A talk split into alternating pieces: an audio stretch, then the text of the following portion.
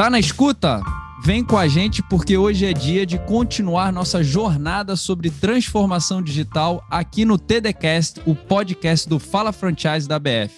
Se tem uma base importante nesse contexto todo sobre transformação digital, é que precisamos entender muito sobre pessoas e processos para que possamos pensar em solução tecnológica e hoje a aula vai ser magna. Para trazer todo o conhecimento sobre o tema, nosso convidado de hoje é autor de diversos livros, entre eles o da Jornada da Transformação Digital. Além disso, ele é professor e especialista em governança corporativa e estratégia empresarial com ênfase em crescimento. Seja muito bem-vindo, Luiz Lobão. Olá, pessoal, tudo jóia? Como é que estamos? Obrigado pelo convite, obrigado por estar aqui com vocês e poder compartilhar um pouco dessa discussão que, nesse momento, é quente, né, gente? A transformação digital deixou de ser um tema realmente que estava sendo ainda elaborado né, nas reuniões das organizações e passou a ser um tema para ação. Né? A pandemia tirou ele da discussão e trouxe para a execução de fato nas nossas organizações. Então é muito bom estar aqui com vocês e poder conversar um pouco sobre este processo ou essa revolução em curso. Lobão, prazer é nosso e hoje a gente também vai estar com o Thiago Gil e o Alexandre Goto. E a gente vai trocar bastante para começar esquentando, Lobão. Gestão de pessoas. Cara, isso está mudando ou a gente está aprimorando algo que a gente precisa se precaver no futuro? Vamos lá. O primeiro princípio da transformação digital que a gente trabalha no, no nosso livro, tá, gente?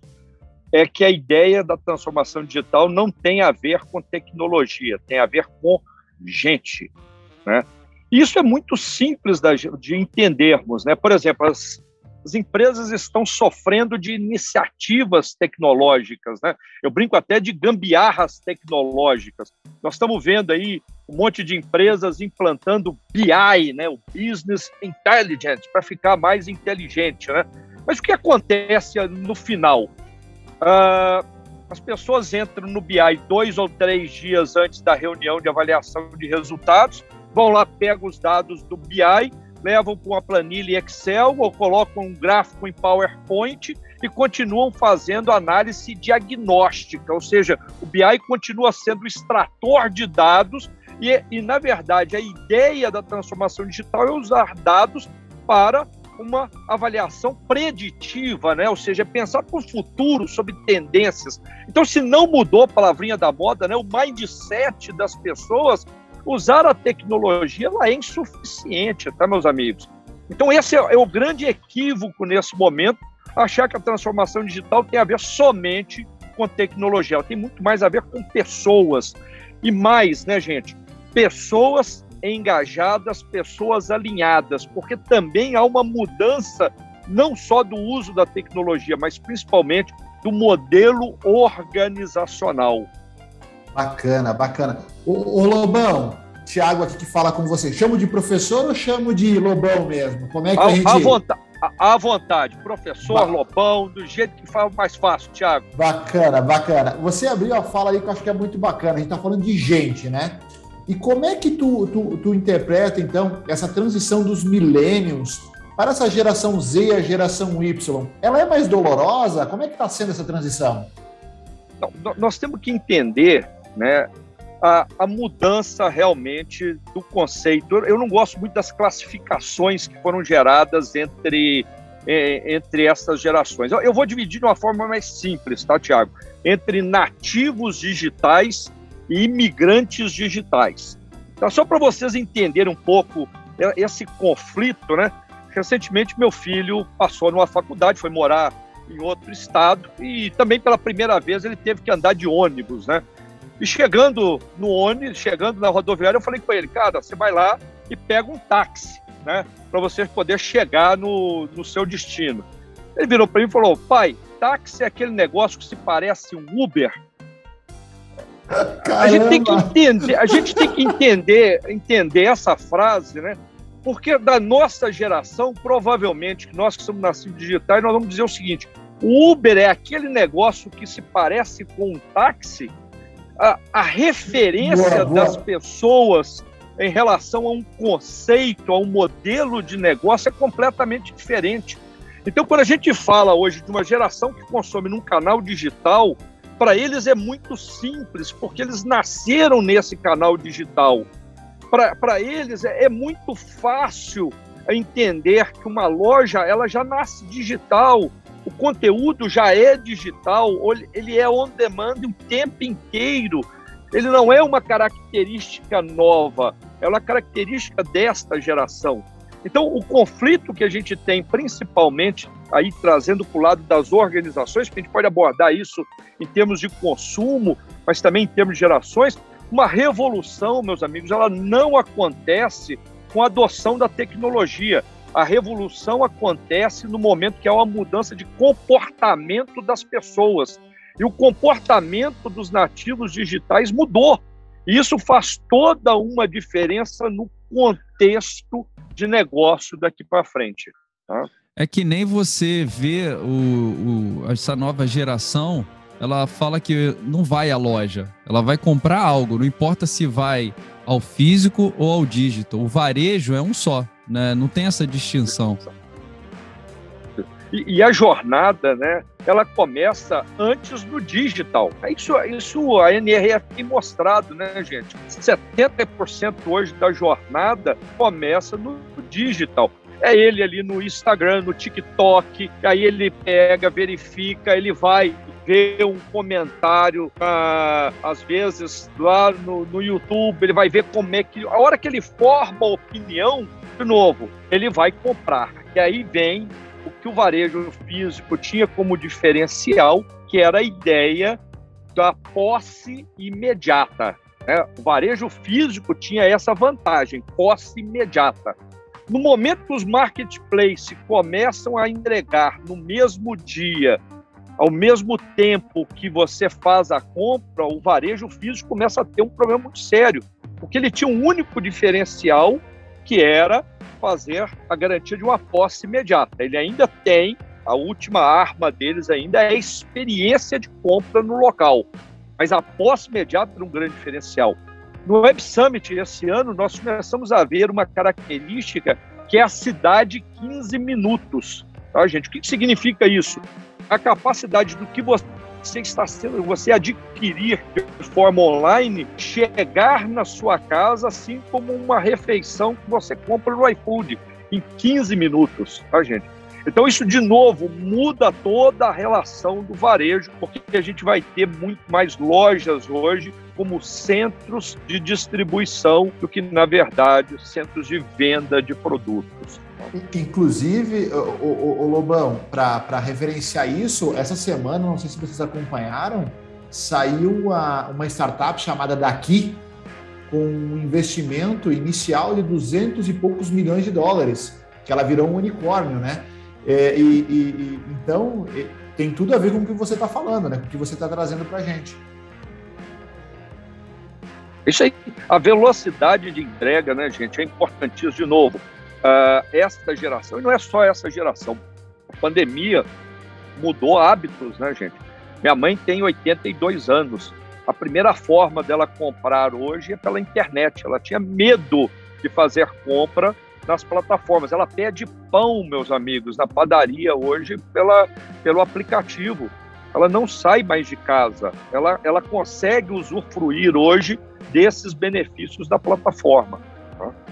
Ô Lobão, é, tudo isso que você tem comentado é muito interessante, né? A importância, você comentou que tecnologia sim é importante, mas a parte cultural, a parte organizacional é fundamental para que você realmente faça uma transformação e lide, lide cada vez mais com esse mercado cada vez mais competitivo. Né? Mas você comentou no início sobre a iniciativa digital. E aí as pessoas ficam um pouco com, é, é, é, é confusas na diferença da iniciativa digital com a transformação digital. Você deu um exemplo muito interessante do BI, né? Pô, a gente tem uma massa de informações, eu vou lá consultar, é, ter uma reunião no dia seguinte, eu estou com uma série de informações, mas quais, quais realmente são os indicadores que eu quero mostrar através da análise dessa base de dados? Quais são os objetivos que eu quero atingir, né? Então, é, eu acho que fazendo um, um, um, um, parâmetro com aquilo que você comentou, você poderia explicar um pouco melhor para a gente a diferença desses dois termos? Posso sim. E eu vou, como um bom professor, eu vou ter que gastar um pouquinho mais de tempo nessa pergunta, porque ela não é tão simples, tá, Alexandre? Ela é sensacional, tá? Então vamos lá. Bom, o episódio é fala... teu, meu amigo.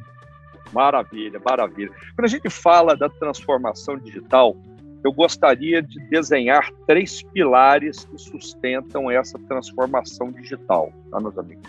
O primeiro pilar é o que a gente chama de adaptabilidade estratégica. Veja, não estou falando de planejamento estratégico, estou falando de uma competência, a competência das organizações de conseguir enxergar as mudanças antes que elas se tornem óbvias demais e conseguirem reagir rapidamente a estas mudanças. Então, adaptabilidade estratégica.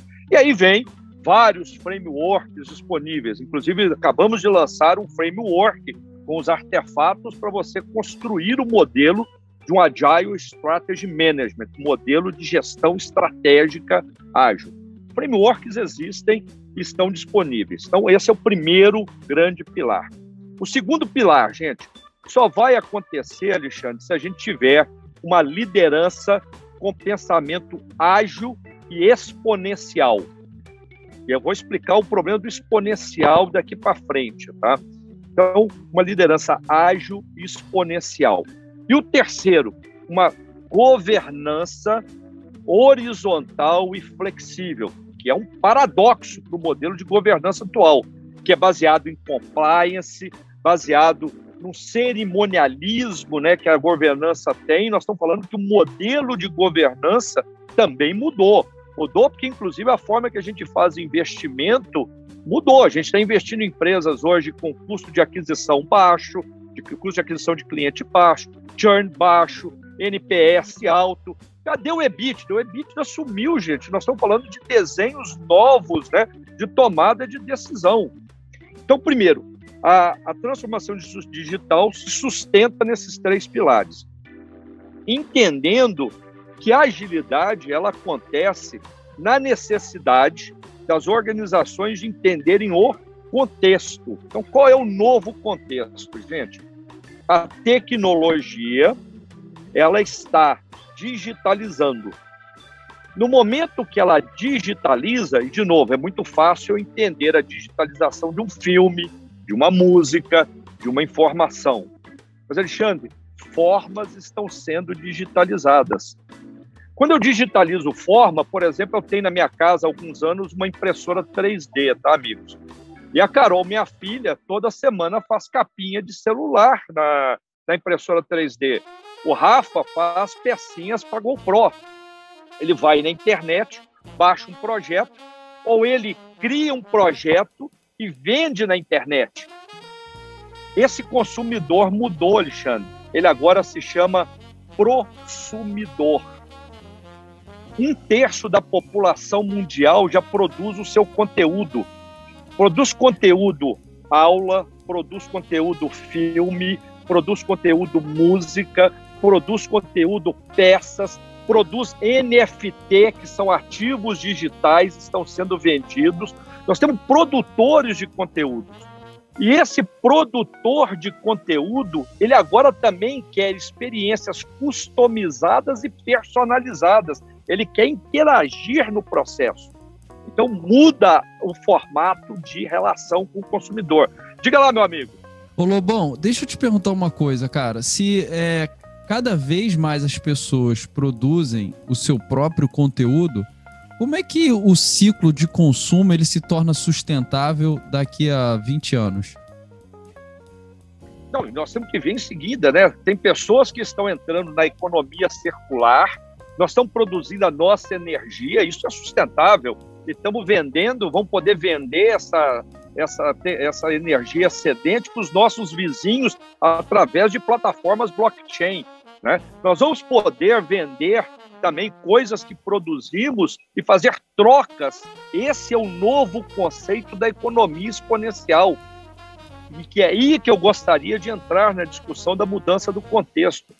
Porque quando a gente começa a produzir conteúdos, produzir coisas numa, com o uso da tecnologia, a gente começa a ter tá, o conceito da disrupção, que é desmaterialização, desmonetização e democratização. Então, vamos pegar um exemplo, tá, gente? Processos também estão sendo digitalizados. Então, eu pego um sistema de segurança hoje né, e coloco um IA. Então, o que, que significava no passado? Eu tinha ali uma tela, uma parede cheia de telas, com seguranças aqui olhando aquela tela para ver se tinha alguém furtando. Hoje é um IA. Eu desmaterializei, eu não preciso mais dos seguranças, eu não preciso mais das telas. E mais, além de ver se a pessoa está consumindo item dentro do supermercado ou levando para casa um item na loja, a IA também ela consegue perceber como é que é o fluxo dos clientes na loja. Eu consigo adequar novamente a forma de apresentação dos itens. Eu consigo ver que uma pessoa está muito tempo parada numa prateleira e consigo acionar alguém para poder fazer uma assistência, coisa que no passado não era possível. Então, eu não só melhoro a experiência na loja, como eu reduzo drasticamente o custo. O que eu estou querendo dizer para vocês, meus amigos, que o grande desafio das nossas organizações daqui para frente, com o uso da tecnologia, é obter uma produtividade extrema. A produtividade extrema, ela vem porque todos os processos agora, e vamos dizer, meus amigos, dados da, do Gartner no Web Summit, 50% dos processos têm atividades humanas e 75% dos processos poderiam ser automatizados. Nós não estamos falando de automatização manual, nós estamos falando de automatização intelectual, hiperautomatização, tá, meus amigos? E a hiperautomatização vai requerer que as nossas empresas tenham crescimento daqui para frente com custo fixo tendendo a zero. Isso é produtividade extrema. Então, quando a gente trata dessa questão da agilidade nas organizações, a gente precisa entender o seguinte: a tecnologia veio para melhorar não só a produtividade, que eu já estou chamando já de hipereficiência, mas principalmente, então, Alexandre, ao melhorar também a experiência de compra do nosso cliente. Então, a, tecnologia ela conecta e desafia as organizações a repensarem o seu modelo de negócio daqui para frente.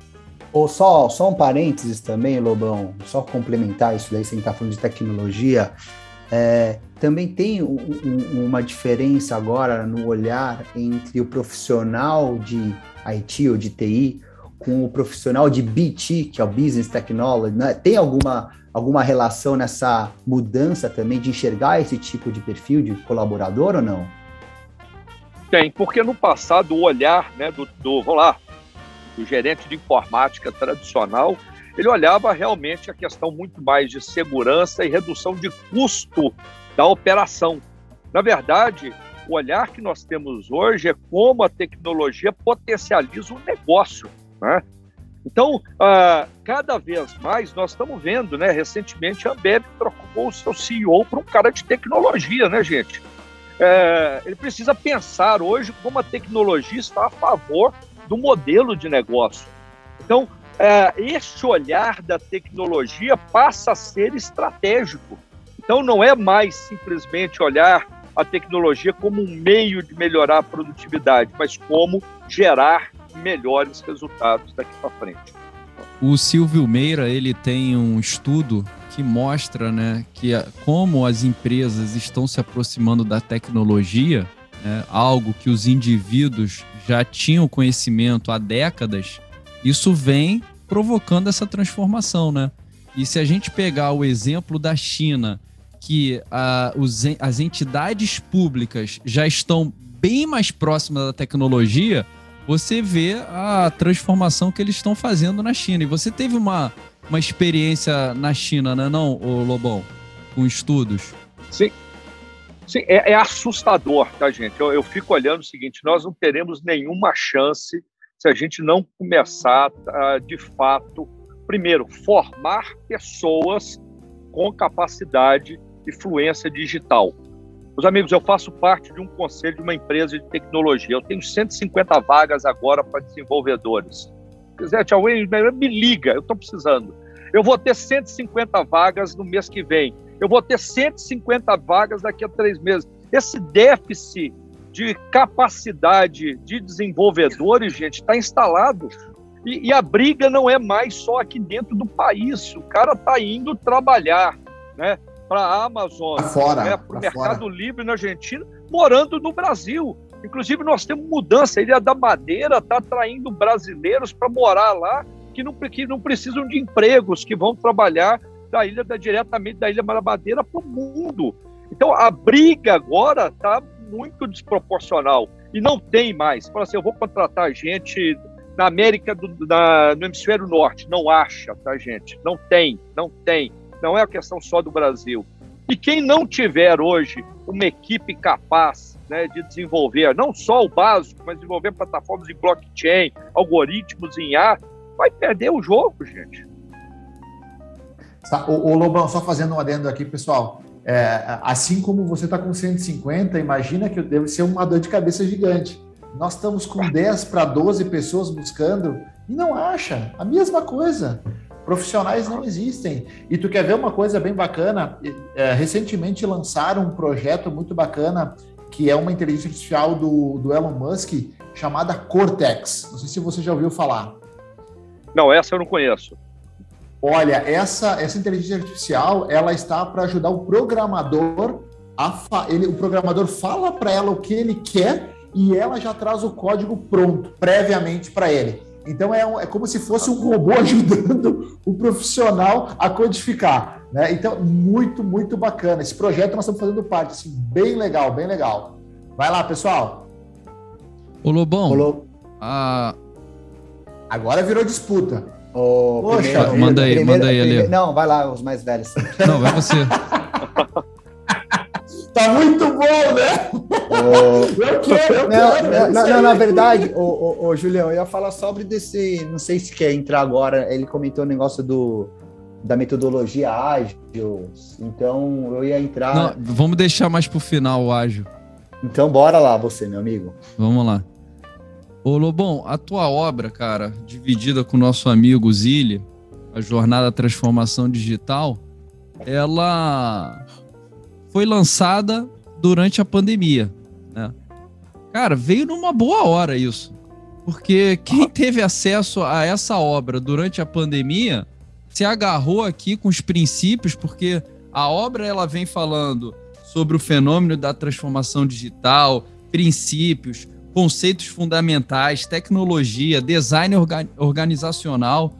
Cara, é, qual foi o feedback? Como é que você está vendo isso, cara, dos empresários em aprofundar sobre essa obra tão bem escrita por vocês?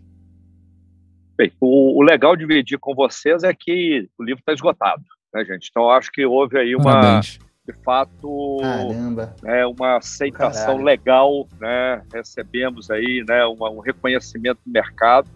Uh, temos uma discussão, eu, Zili e a editora, se a gente vai relançar o livro, que parece o seguinte, pô, a obra é de 220, ela está esgotada. Uh, acho que nós não devemos lançar, relançar, porque uh, talvez os casos que estão aí, que vocês podem ter acesso, eles já se tornaram antigos. Tem tanta coisa nova que talvez a gente teria que fazer uma temporada 2 do livro, porque, na verdade, uh, mudou tanto em dois anos, porque, como eu disse, a gente ainda estava numa discussão da transformação digital. Agora não tem mais discussão, virou um tema para ação. Né? Então, a nossa proposta era, poxa, como é que eu conecto os pontos? Então, a ideia inicial do mapa, tá, gente, era o seguinte: uh, eu tinha vários eventos, eu levava a gente para o Vale do Silício, eu sou professor da Singularity University, né, então a gente tinha acesso a tecnologias exponenciais e a gente levava também pessoas para discutir né, o modelo ágil no, modelo, na, no RH ágil, que é um programa que a gente tem também. E ao final, depois de uma semana, tá, o que aconteceu? Eu pegava o telefone e ligava para alguém. Né? Falava assim, cara, o que você entendeu da transformação digital? E eu via que as pessoas entendiam parte, mas que não conseguiam ter uma visão completa do que significava a transformação. Eu gosto muito de uma história né, antiga de homens cegos que foram conhecer o elefante. Né? O primeiro homem cego toca o corpo do elefante e diz assim: Poxa, mas esse elefante se parece com a parede. O outro toca a tromba e fala: Não, esse elefante se parece com uma serpente. O terceiro homem cego toca a perna do elefante e diz: Vocês estão muito enganados. A transformação digital parece como o elefante se parece com uma árvore, né?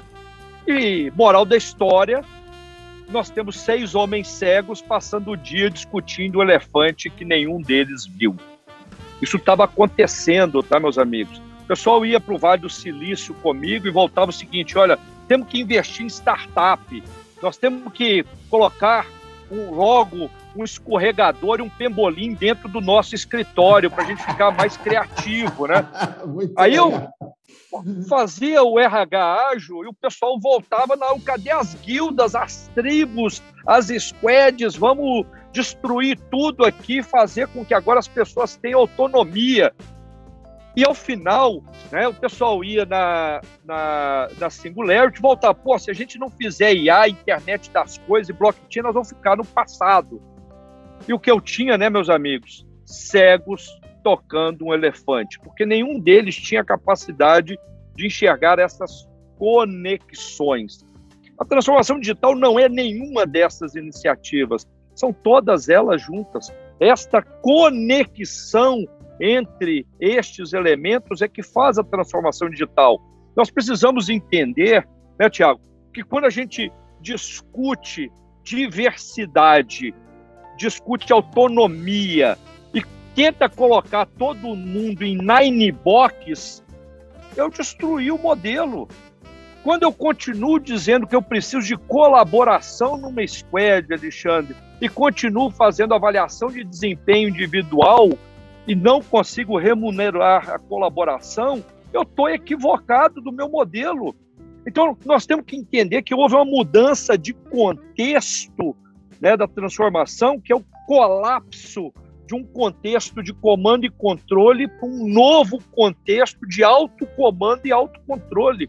E se as pessoas não entenderem isso, eu acho que essa era a mensagem central do livro, que não é uma iniciativa ou outra. Não adianta eu fazer um Digital Day e trazer um monte de startup se eu não estiver pronto para discutir investimentos de longo prazo com novos conceitos de investimentos. Então, é uma mudança radical do processo. Não sei se eu fui longo aqui na minha, na minha explicação, viu, meus amigos? Desculpem. Mania de professor. Não, você foi extremamente didático, assim, e deu uma visão é, de importância para esse momento que a gente está tá vivendo, né? É. Tu sabe, é, é, é, Lobão, te escutando assim, essa é uma dificuldade que a gente encontra no dia a dia nosso, assim, de trabalho, né? Entre é, os líderes, vamos imaginar assim, os, os, caras que gerenciam, que dão a guia para as empresas, né?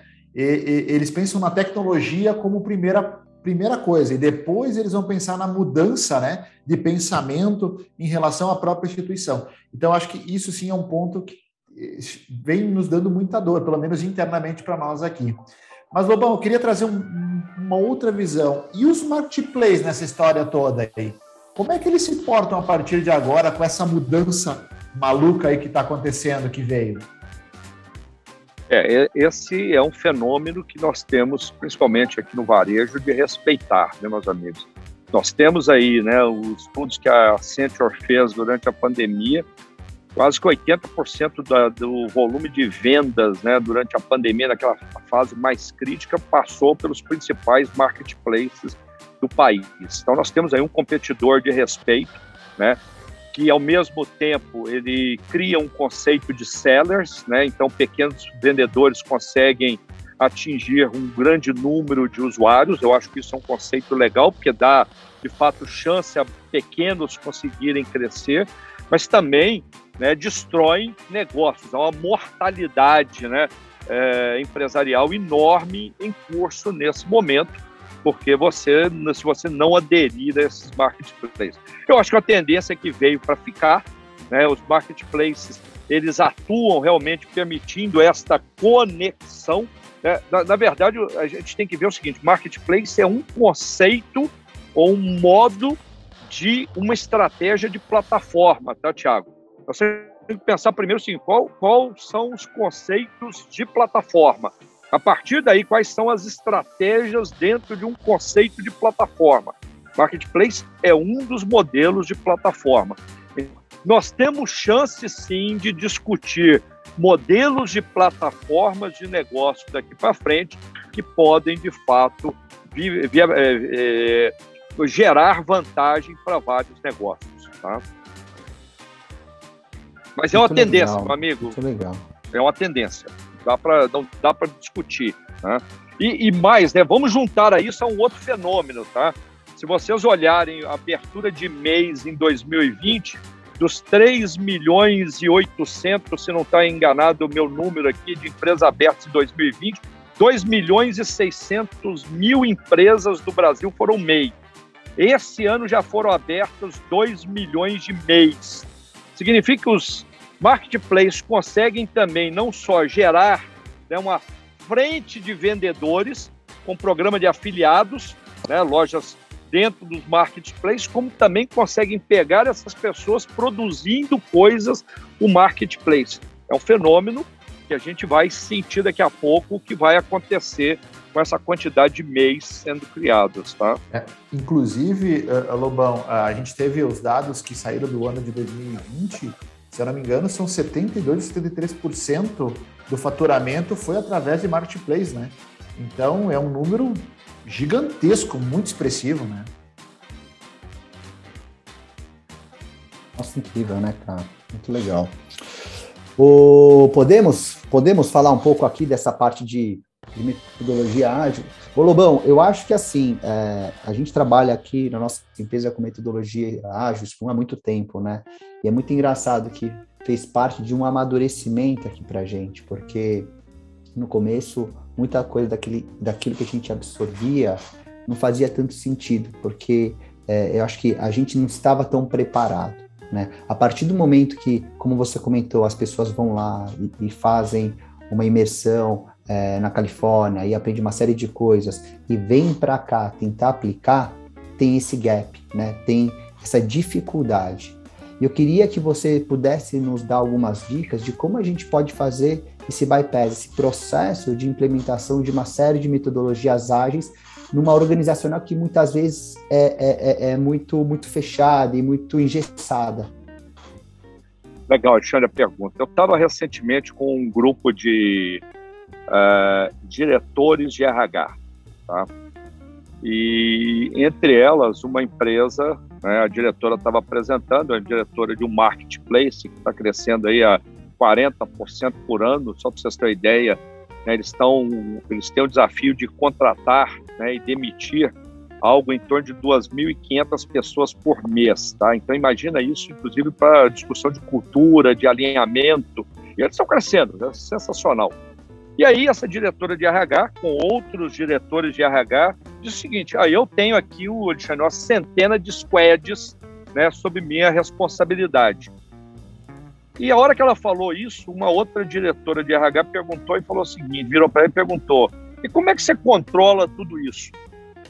Ela parou esses 10 segundos, né, que a gente tem processando e disse, mas eu não controlo. A ideia não é controlar. Ou seja, nós ainda estamos presos aos artefatos. A gente sabe que tem que fazer uma daily, a gente tem que fazer uma retrospectiva, a gente tem que montar um squad do tamanho de duas pizzas, a gente tem que fazer o Kanban, mas o desafio é trocar o mindset da nossa liderança. Porque o grande desafio de implementar um modelo desse é entender que as pessoas têm que ter autonomia com responsabilidade. Então, uma, uma dica aqui que eu tô, tô, tô fazendo nas empresas que eu faço parte do conselho, tá? eu chamo aqui o, a minha turma e digo o seguinte, cara, nós temos duas regras para o modelo ágil funcionar aqui. porque nós vamos dar autonomia, mas não é autonomia para vocês fazerem o que vocês querem, tem que ter uma, alguma responsabilidade nesse processo. Então, nós temos duas regras. A primeira regra é o seguinte: tem alguns, alguns pontos que eu não abro mão. E aí, recentemente, batendo um papo com um amigo, ele falou assim: ah, são os guarda-reios. Eu adorei essa palavra, então eu já adotei. Então, a primeira regra é: tem guarda-reios do processo. Quais são os três guarda-reios do processo? Vocês têm liberdade para fazer tudo aquilo que não tiver impacto reputacional. Segundo, não pode ser nada ilegal, tem que ser legal. Terceiro, o cliente não pode pagar a conta. Então, essa é a primeira regra do nosso, do nosso esquema. É o seguinte, vocês têm total autonomia, desde que não feira a tríplice aqui regra nossa de ouro. Tá? E a segunda regra, meu amigo, me avisa enquanto tiver na fumaça, não me chama para apagar o incêndio, entendeu? Ou seja, nós topamos correr o risco juntos, mas não esconde o que está acontecendo, pede ajuda antes. E sabe o que está acontecendo? Isso é, é, o mais paradoxal da, dos modelos ágeis bem-sucedidos que nós temos implantado, é que quanto mais a gente dá autonomia, mais aumenta a colaboração. As pessoas querem trocar de ideia, querem pedir ajuda aos seus pares antes de fazer algo. Porque, na verdade, quando você tem as regras muito bem estabelecidas, a questão se vai ser como vai ser a squad, como nós vamos organizar, ela está resolvida, gente.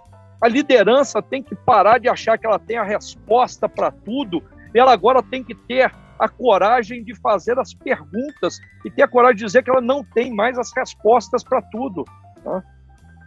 O, o Lobão, e... e é isso mesmo, cara. O líder hoje, ele não tem que ficar pensando em resultado, né? Ele tem que desenvolver as pessoas integradas a uma cultura e a processos, né, que são metodologias, para atingir resultado. Não dá mais, cara. O líder hoje ele tem que ser ouvinte, ele não tem que ser o orador disso tudo, né? E, e não dá para combinar, né, Júlio, os dois modelos. Porque olha só, quando você tem um modelo de comando e controle, o que, que você tem? Você tem um modelo de onde você gera um condicionamento do comportamento humano. O que, que é o condicionamento do comportamento humano? Eu te dou uma meta, põe o controle e te paga um bônus, põe uma cenoura. E aí você quer que as pessoas saiam daquilo que ela foi estimulado para poder fazer algo diferente que é inovação. Não vai rolar, gente. Esse modelo tem o seguinte: me diga como me medes, que eu me direi como me comporto. As pessoas vão para uma squad com as suas metas individuais que vão ser bonificadas, elas querem defender o seu resultado.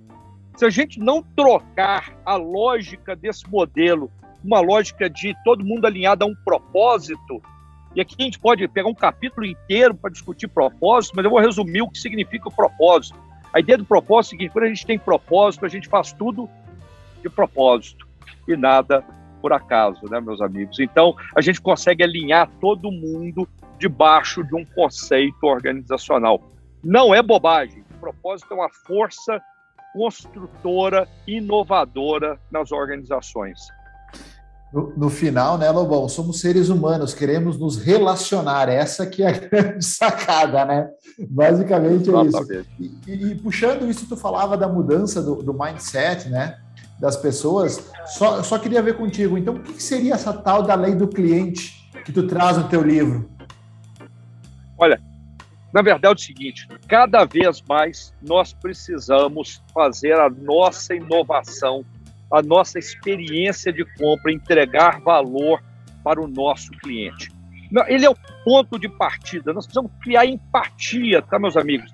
Se eu puder dar uma dica de ouro aqui para as pessoas que estão nos ouvindo. Você quer começar de fato um processo de transformação digital? Começa fazendo um mapeamento da jornada do seu cliente. E comece, a experiência não é um momento mágico, não é aquele, aquela questão inusitada, né? surpreendente, eu digo instagramável, né? que a maioria das pessoas pensa, porque quando a gente fala é, de um lugar de experiências, a gente pensa logo né, na Disney, numa cidade de experiências, Dubai, Vegas, então a gente tem essa sensação de que é algo surpreendente uma experiência de compra começa com uma jornada sem atrito, e personalizada. Então, se você conseguir. Gente, a gente maltrata demais os nossos clientes, a gente maltrata demais os nossos consumidores. Crie uma jornada, faça a transformação digital dessa jornada, que você não só vai ganhar uma produtividade extrema, como você vai elevar o nível de experiência e valor da sua entrega. Bom, a gente está chegando aqui no final e uma aula que você deu hoje aqui e um ponto que ficou bem marcante para mim foi é, a mudança que a gente está sujeito a cada dia. E essa mudança, ela gera dor. Né? E para que a gente é, passe por essa dor, né? porque a gente não precisa passar pela dor rápido, é importante a gente aprender com essas dores, a gente precisa ter preparo. Né? E esse preparo é um preparo emocional. Cara, qual é a tua mensagem final para os nossos franqueados, franqueadores, os profissionais, executivos se prepararem para essa mudança que vai gerar dor daqui para frente cada vez mais? Uh, Júlio, esse é legal esse ponto de atenção. Eu estou aqui na, na Expo, né? a abertura ontem foi com um cara sensacional escreveu um best-seller chamado Morrendo por um Salário. Né? Na verdade, nós chegamos ao ponto mais alto de estresse, não só no mundo, mas no Brasil. O Brasil já é o quinto país hoje com maior número de depressão. Houve um aumento enorme de usuários né, de drogas ilícitas, bem como de drogas lícitas, como remédios depressivos e principalmente uh, álcool. Né? O que a gente tem visto é que as pessoas estão chegando num livro de burnout enorme nas organizações. E como a gente disse, né, isso gera o tal do presencialismo, né, que você está presente, mas não conseguir produzir, né, você está disperso o tempo inteiro. Então, uh, o que eu posso deixar aqui de recado as organizações? Primeiro, cuidem da saúde mental dos seus colaboradores. O mundo, e aqui não vou discutir se ele é VUCA ou se é BANI, ele está impactando as pessoas de uma forma como nunca antes. E a pandemia simplesmente deu visibilidade a um processo que vinha. Então, nós temos que cuidar da saúde mental dos nossos colaboradores. Segundo, colaboradores, tenham espaço de respiro, tá? Nós profissionais precisamos ter espaço de respiro. Precisamos ter e adquirir competências de fluência digital. Precisamos ter, de fato, capacidade analítica. Precisamos ser make. Tem um monte de competência nova aí que precisamos adquirir. Mas nós precisamos também estar centrados em nós mesmos. Nós precisamos adquirir essa capacidade também de, de diminuir o volume que nós estamos hoje, né, de estarmos realmente presentes, né, porque a gente está muito distraído com muita coisa. Então, a recomendação que eu faço é: vamos trabalhar sim no, no nosso lifelong learning, que é importante, mas vamos cuidar da gente, porque senão, meu amigo, não vai dar certo. Tá? Professor Luiz Lobão, muito obrigado pela sua contribuição. Cara, sem dúvida a gente tem que ter você mais próximo à ABF. O teu conhecimento, além de ser rico, ele é atual, então é, mantém a gente atualizado, a gente preparado aí para esses desafios que a gente tem que encontrar dia a dia. Comigo hoje esteve então Tiago e Alê. Lobão, até a próxima, meu amigo. Até a próxima. Estamos aí à disposição. Grande abraço. Abraço. Valeu, abraço. Abraço, tchau.